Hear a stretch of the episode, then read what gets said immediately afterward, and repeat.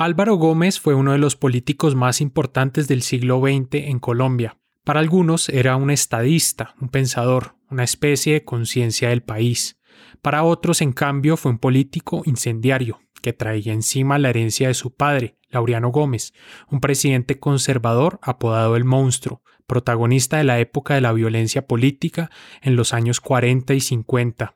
Aunque nunca logró llegar a la presidencia, Álvaro Gómez ocupó importantes cargos públicos. Entre muchos otros, en 1990 fue elegido copresidente de la Asamblea Nacional Constituyente, como representante del Partido Conservador, cargo que ocupó junto a Horacio Serpa, representante del Partido Liberal, y Antonio Navarro Wolf, representante del M-19, una guerrilla que acababa de desmovilizarse. Esta asamblea llevó a la creación de la Constitución de 1991, que rige actualmente a Colombia, una constitución de corte liberal que significó un avance en materia de derechos humanos. Gómez Hurtado fue protagonista en las discusiones que llevaron a la creación de la Fiscalía, la acción de tutela, la Corte Constitucional, el reconocimiento de los derechos de las minorías, entre muchos otros cambios estructurales al Estado. Su hijo Mauricio Gómez lo presenta así.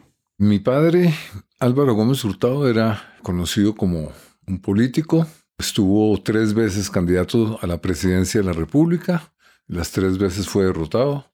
Fue también periodista y escritor permanente para el diario El Siglo de editoriales sobre la situación del país. En 1994, Gómez Hurtado tenía 75 años. En ese momento empezaba a tener una vida alejada de la política electoral. Venía de ser embajador en Francia y de regreso a Colombia quería dedicar más tiempo a dibujar, a su familia, a escribir columnas para El Siglo el diario conservador que había fundado su padre junto a José de la Vega, otro político conservador amigo de Laureano. Y sobre todo, quería seguir dando clases en la Sergio Arboleda, la universidad que él había creado junto a un grupo de amigos. Por un tiempo, su retiro de la política transcurrió como él lo había planeado. Escribía los editoriales del siglo y en la Sergio Arboleda dictaba la Cátedra de Cultura Colombiana, un nombre pomposo para hablar de los temas intelectuales que le interesaban, de Bolívar y la independencia, de la expedición botánica, de la época romántica y barroca y de las causas del subdesarrollo en el país. Esta es una grabación de una de sus últimas clases. Y entonces se construyó todo el optimismo del hombre en torno a las posibilidades del alma, y las posibilidades del alma eran naturalmente, estaban adscritas a la voluntad de Dios, porque era el otro mundo, era la majestad de un creador que tenía que redimir el mundo y sacar al hombre del valle de lágrimas. Bienvenidos a un periódico de ayer, un podcast dedicado a explorar el peso de la historia y el pasado en las vidas privadas. Soy Juan Serrano.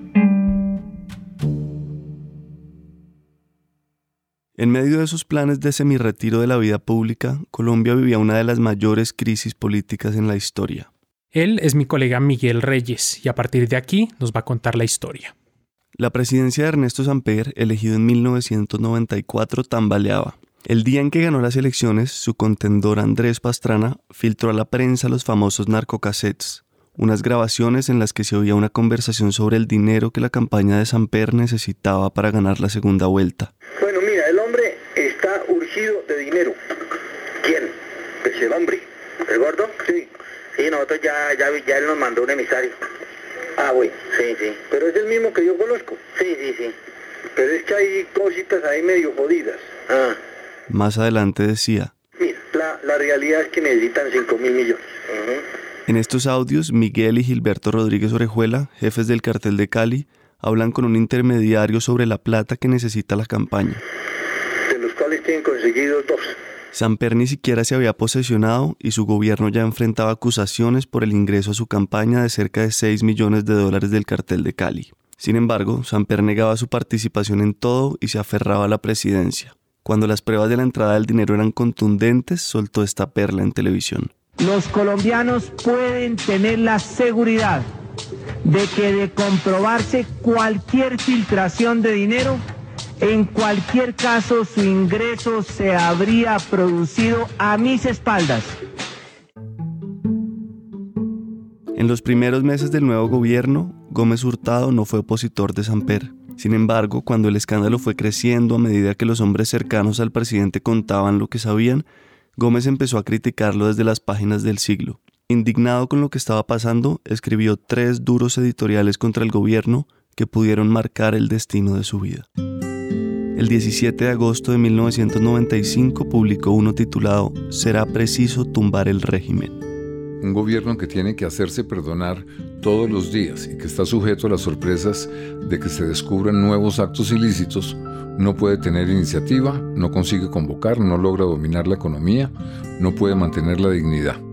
Todo esto es evidente y por ello volvemos a proponer a los colombianos la única política posible, tumbar el régimen.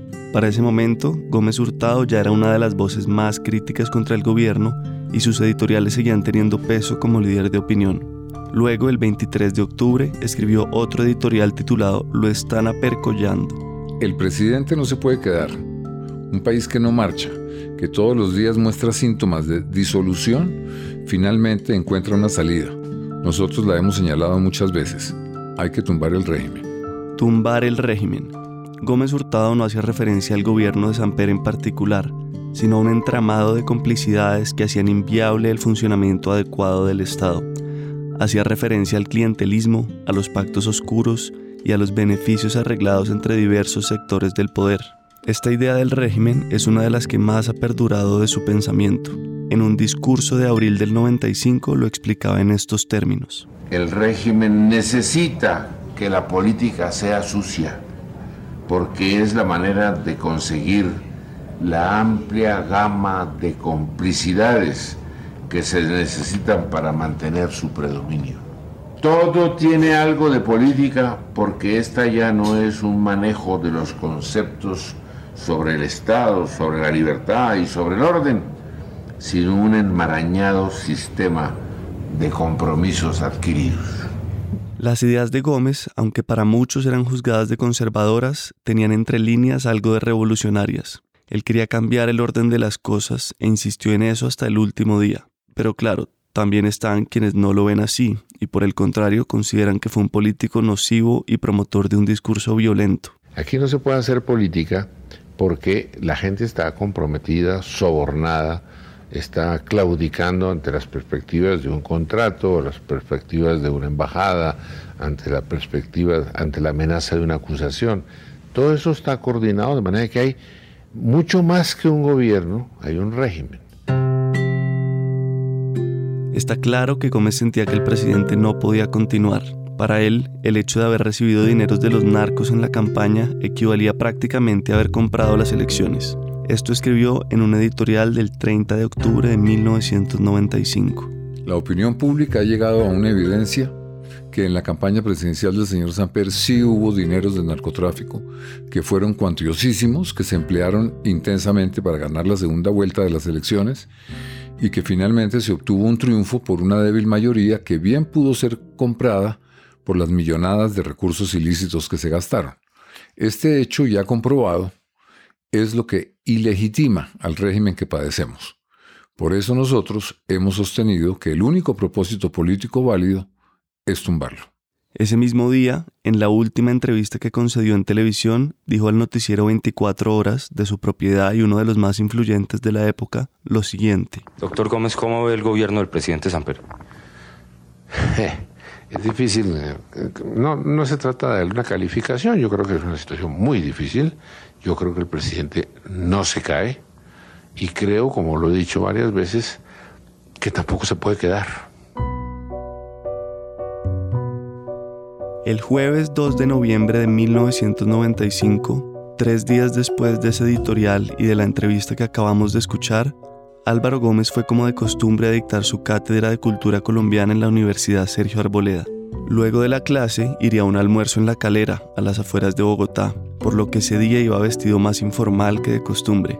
No tenía corbata y llevaba una camisa cuadros y mocasines. Su esposa, Margarita Escobar, lo estaba esperando en la casa para salir. A las 10 de la mañana acabó su cátedra y salió del salón al lado de José del Cristo Huertas hasta morir.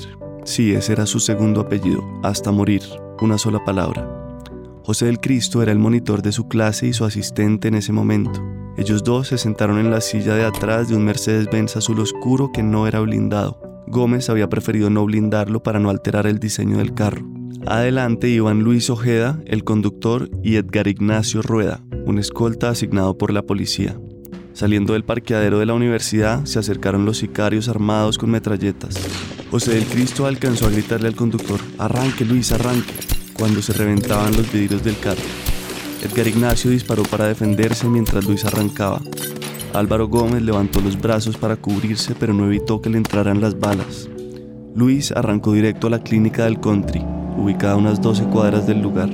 Cuando llegaron, José del Cristo ya no tenía signos vitales. Había recibido más de 10 disparos, la mayoría en la espalda. Según los testimonios, puso su cuerpo como escudo sobre el de su jefe y por eso recibió la mayor cantidad de impactos. Álvaro Gómez aún tenía pulso al llegar a la clínica, pero tardaron poco en darse cuenta de que se debía al marcapasos que llevaba en el pecho. Lo habían impactado cuatro tiros, uno en cada brazo, otro en el muslo derecho y el que lo mató, en el pulmón izquierdo y el corazón. La noticia empezó a regarse. Mauricio la recibió en París. Ahí se había visto con su padre un par de semanas antes por última vez. Es uno de los días más terribles que pueda recordarme, si no el más terrible y entonces me llegaron noticias parciales, no se atrevían a decirme que lo habían matado, entonces que había habido un atentado. Yo vi el, el automóvil en CNN, pues con la sangre y eso, y no entendí mucho en ese momento qué era lo que estaba pasando y no estaba en, haciendo política ni proselitismo, ni estaba de candidato a nada.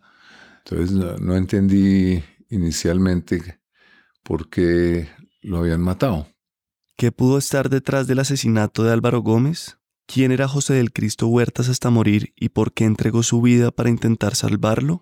¿Qué pasó en las familias de ellos dos después de que murieron? Esto después de la pausa. Hola, aquí Juan Serrano.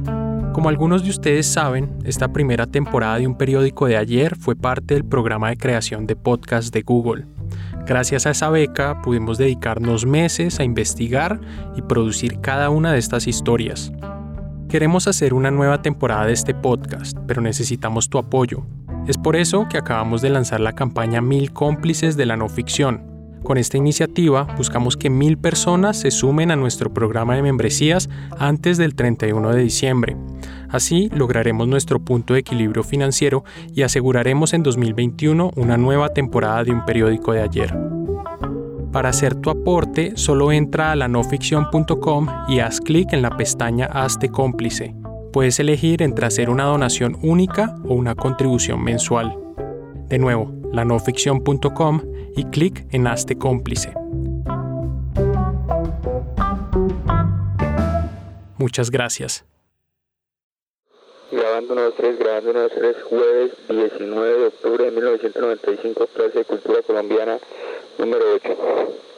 Esta es la voz de José del Cristo Huertas hasta morir. En ese momento, él era el monitor y asistente de Gómez Hurtado en su cátedra de cultura colombiana. José del Cristo se sentaba en la primera fila a grabar las clases. Pero devolvámonos un poco. Nueve años antes de su muerte, José del Cristo había entrado a trabajar al DAS, una entidad de inteligencia en Colombia. El DAS ya no existe, pero antiguamente se encargaba de ofrecer seguridad a figuras públicas. José del Cristo a los 23 años se postuló para un cargo en esa entidad y terminó trabajando al lado de este señor. Yo me llamo Carlos Arturo Moreno Palomino. Para el momento de todos estos hechos, yo me desempeñaba en el Departamento Administrativo de Seguridad como detective agente y estaba asignado como jefe de la seguridad del doctor Álvaro Gómez Hurtado.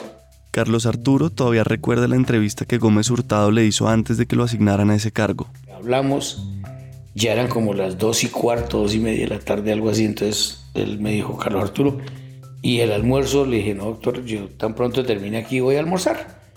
Me dijo, no, no, no, no, no, vamos a almorzar acá en mi casa.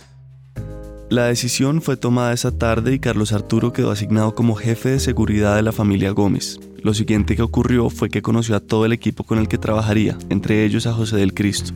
Para ese entonces, él tenía a su cargo exclusivo la seguridad de la señora Margarita. Él llegaba a trabajar normalmente y él estaba con ella hasta las 5 de la tarde, algo así. Y después él se iba a estudiar a la Universidad Católica porque el doctor Álvaro le había gestionado la beca.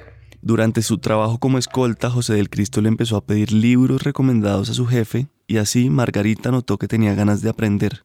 Un día, ella le preguntó qué le gustaría estudiar en la universidad y él sin pensarlo respondió que derecho. A los pocos días, Álvaro Gómez, que era cofundador de la Universidad Católica, hizo los trámites para que José del Cristo pudiera entrar a estudiar becado ahí. Él cuando estudiaba Derecho a veces no lo veíamos sino los fines de semana. Ella es Gloria, prima hermana de José del Cristo. Él terminaba de trabajar de escolta y se iba a la universidad.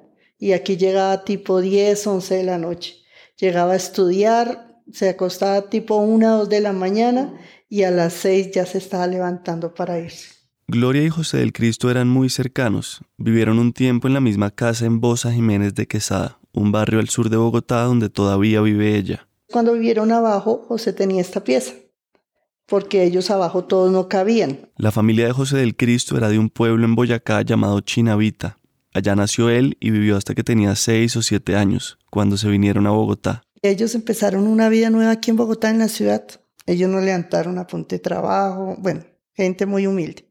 Y ya después mi papá compró aquí la casa, entonces José fue ya, cuando él salió ya de prestar servicio, él empezó a trabajar como escolta y él fue el que le compró la casa a mis tíos. Los papás de José del Cristo siempre habían vivido en arriendo y para él era muy importante dejarles una casa propia. Gracias a su trabajo de escolta, logró ahorrar una plata para comprar la casa en la que ahora están pasando su vejez. Allí, a dos cuadras de la casa de Gloria, los visité. Ahí viven ellos y Miriam, su hermana mayor. Miriam cuenta que entre los tres hermanos, José del Cristo era el mejor preparado y el que tenía las metas más ambiciosas. Mi hermano sí, él, lo supo aprovechar también. Yo no tuve sino hasta 11, porque en esa época de pronto, pues, si le daban a uno, no le podían dar al otro. De los tres hermanos, José del Cristo fue el único que se graduó como bachiller y que hizo una carrera profesional. De hecho, estaba empezando la segunda, economía, por sugerencia de Álvaro Gómez, quien decía que un buen abogado debería ser también economista. Según Miriam, el hecho de que su hermano pudiera salir adelante fue en parte gracias a la ayuda que éste le dio. Él para qué? Y él le daba buenos consejos. Él le dejó la oficina allá donde él estaba cuando él también faltó. Ahí tenía su oficina. Y él, él le ayudó, él fue como un papá para él. Sí. En sus últimos días, José del Cristo ya no era escolta de Álvaro Gómez, sino su asistente legal y el monitor de sus clases. Tenía una oficina en la calle 93 con carrera 13, una exclusiva zona de Bogotá donde trabajaba junto a Álvaro José, el hijo menor de Gómez Hurtado.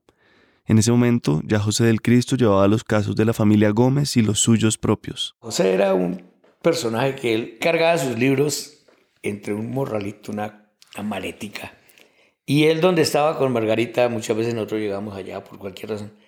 Él era metido entre el carro estudiando. Él era una persona muy dedicada a ese tema del estudio. Y tanto así que pues uno lo miraba y decía, este muchacho va a ser muy bien, este muchacho va a ser un buen abogado. La familia Gómez lo había apoyado hasta el punto de que el plan era... Que José reemplazara al doctor Álvaro en un momento determinado. Esa era la visión de Álvaro Gómez, dejarlo como profesor de la Universidad Sergio Arboleda en las cátedras que él dictaba allá. Si José hubiera seguido eh, vivo, él hubiera sido, hoy en día sería un gran docente de la Universidad Sergio Arboleda. Hubiera, sería, porque todo eso se apagó. Y la última vez que yo lo vi fue el 31 de octubre, que él vino a traer un disfraz de payaso al hijo de mi hermana porque el 31 era el Día de los Niños y pues él vino y se lo trajo, pero entradita por salidita. Y se fue. Y yo por la noche hablé con él, me preguntó que si el disfraz como que le ha quedado bueno o algo así. Dos días después, Miriam iba en una buceta hacia la casa con sus dos hijas. Ella es Yasmín, su hija mayor, quien tenía 10 años en ese momento. Todavía lo recuerda con mucho dolor. Ese día veníamos con mi mamá en la buceta porque yo venía del colegio.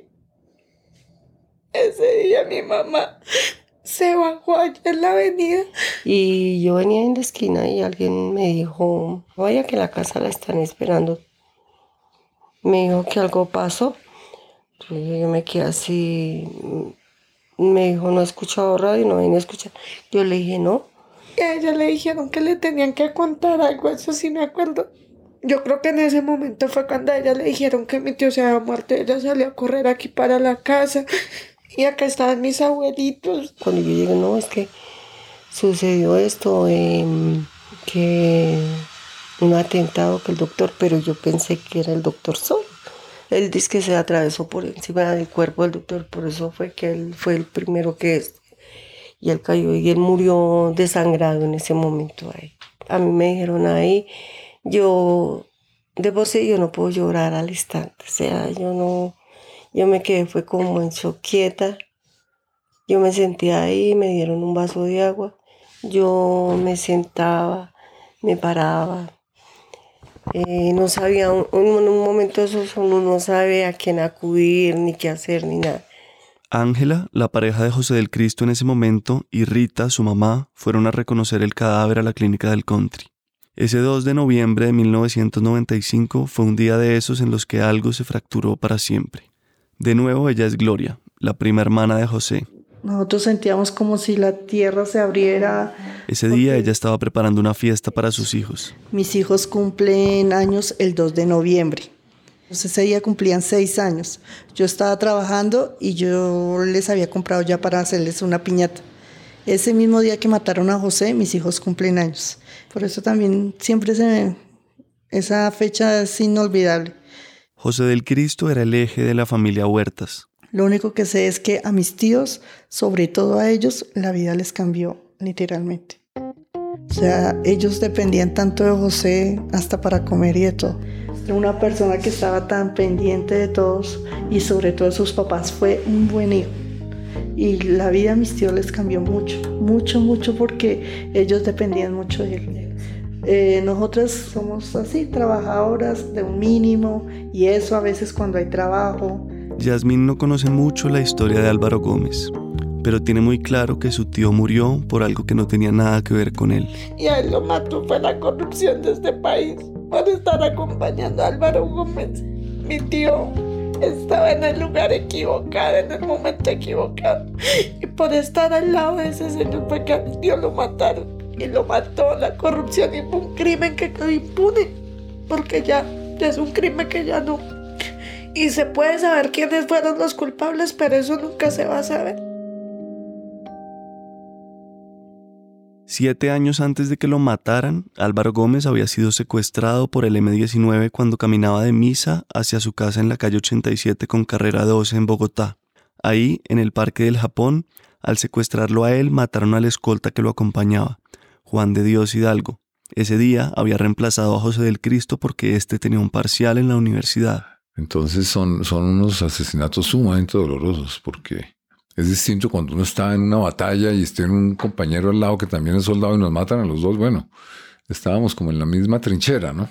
Pero las personas como él que estaba en otro cuento, es, es sumamente doloroso que eso ocurra.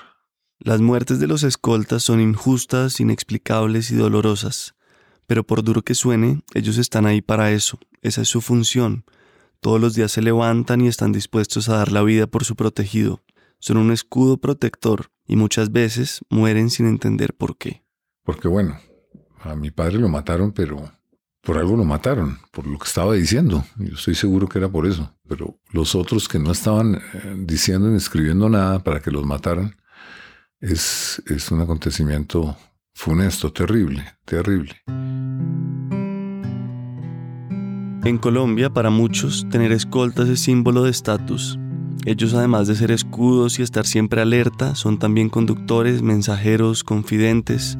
Les toca trasnochar, madrugar y hacerse los sordos o ciegos para no ser entrometidos. Arriesgan su vida y su salario no supera los 2 millones de pesos. Hoy, en la familia Gómez y en la familia Huertas aún quedan secuelas de lo que pasó ese 2 de noviembre del 95. Cambia completamente una familia porque nos quedamos sin cabeza. La que más sufrió su pérdida fue Margarita, su esposa. Ella había padecido destierro, secuestro y después asesinato. Yo creo que ella enfrentó con mucho coraje toda esa situación porque pues para ella fue el, golpe fue el más duro, porque pues, vivían desde hacía 50 años juntos. Margarita falleció en febrero de 2016, dos décadas después de la muerte de su esposo. Mauricio dice que durante el tiempo que estuvieron juntos nunca los vio pelear. Pero para el resto de nosotros, los hijos, pues también fue un golpe terrible y queda uno muy desorientado y sabiendo que ya no tiene ese apoyo que siempre tuvo, entonces queda uno como en un gran vacío. Muchas veces me gustaría que estuviera aquí para pedirle consejos. Para Mauricio, esos últimos dos meses en los que criticó al gobierno desde las páginas del siglo fueron determinantes en todo lo que pasó. Yo en ese momento pues no, no había leído los editoriales que le había escrito en el último mes contra el gobierno de Samper, que fueron violentos. Y eso me los vine a leer ya volviendo aquí a Colombia y después de dos o tres días que había estado, alguien me dijo, léase los editoriales. Y ahí se entendió entonces por qué lo habían matado era una piedra en el zapato para el gobierno Samper que no hubiera terminado Samper si mi papá, si mi papá no lo mata. Entonces fue así y por eso la determinación de sacarlo matándolo pues. En la familia de José del Cristo, las razones de su muerte son aún más difíciles de entender. No sé hasta dónde haya sido bueno uno entregar la vida por otra persona, ¿no? Pues Jesús lo hizo, ¿no? Además de la impunidad en la que quedó el caso, a Gloria también le molesta la ingratitud de las instituciones frente a alguien que estuvo dispuesto a dar la vida por proteger a un líder político. Yo creo que la gente debió haber sido más consciente con mis tíos. Haber dicho, bueno, él murió, dependían de él, eh, démosles una pensión, ¿no? José del Cristo ya no era escolta cuando lo mataron, su función era otra, pero su lealtad iba más allá de ese cargo. Entonces, él, por ese mismo también agradecimiento, yo creo que él entregó la vida ahí con Álvaro Gómez, por él. No lo pudo salvar, pero, pero tampoco se quedó quieto. De otros se esconde, se bota, dice a mí que me interesa, no, no soy nada de él o algo, pero por agradecimiento, por el amor, por todo, él entregó también su vida ahí. La hija de José tenía dos años cuando él murió. Ella y Ángela, su madre y la pareja de José del Cristo, prefirieron no hablar para esta historia. Es un episodio doloroso que prefieren no volver a recordar.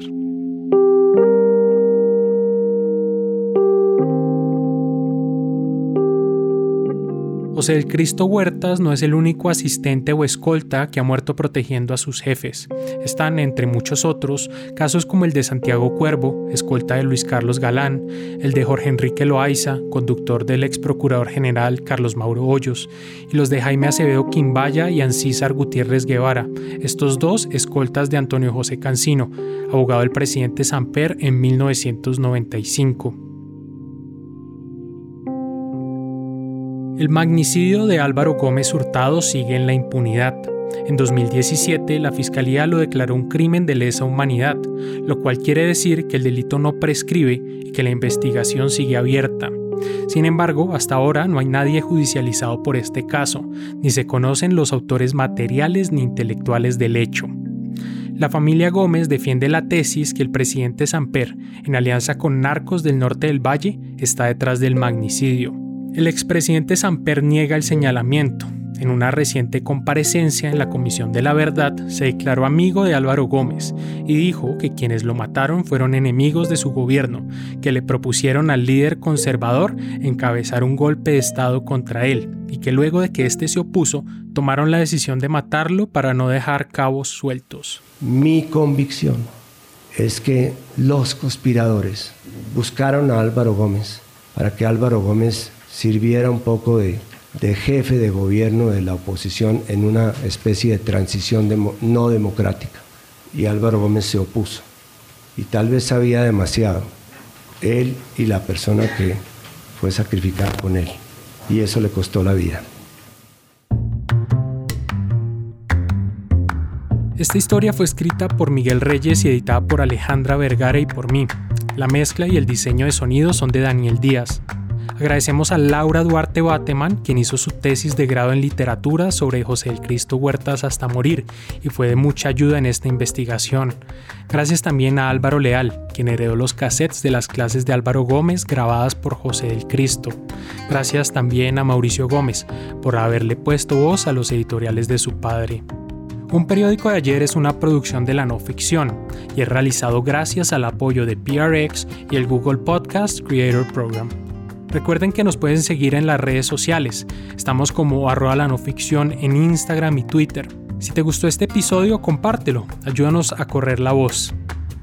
En el próximo episodio... Mi impresión desde el primer minuto fue, este es un personaje deslumbrante. Desde ese día, J. Mario quedó matriculado en el nadaísmo. Y bueno, cuando terminó la conferencia, nosotros felices pues, de, de escuchar el primer manifiesto nadaísta, el mismo Gonzalo dijo quiénes quieren hacer parte del movimiento eh, aquí en la ciudad de Cali.